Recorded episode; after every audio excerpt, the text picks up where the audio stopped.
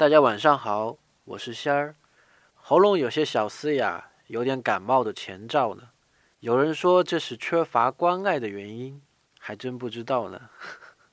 这两天我经历了一些小混乱。当一个人被卷入飓风的中心地带时，往日那些小清新的觉察早已不见了踪影。好在骇浪总会过去，大海的波浪也许让你觉得刺激、新鲜和壮观。但大海总是要归于平静的。当我们定定神，回看过去，发现其实无论经历如何，还是不得不感慨，这个世界真的很美。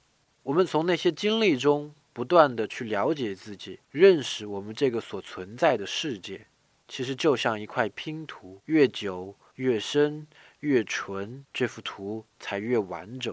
今天回复“拼图”两个字，拼图给你看文章。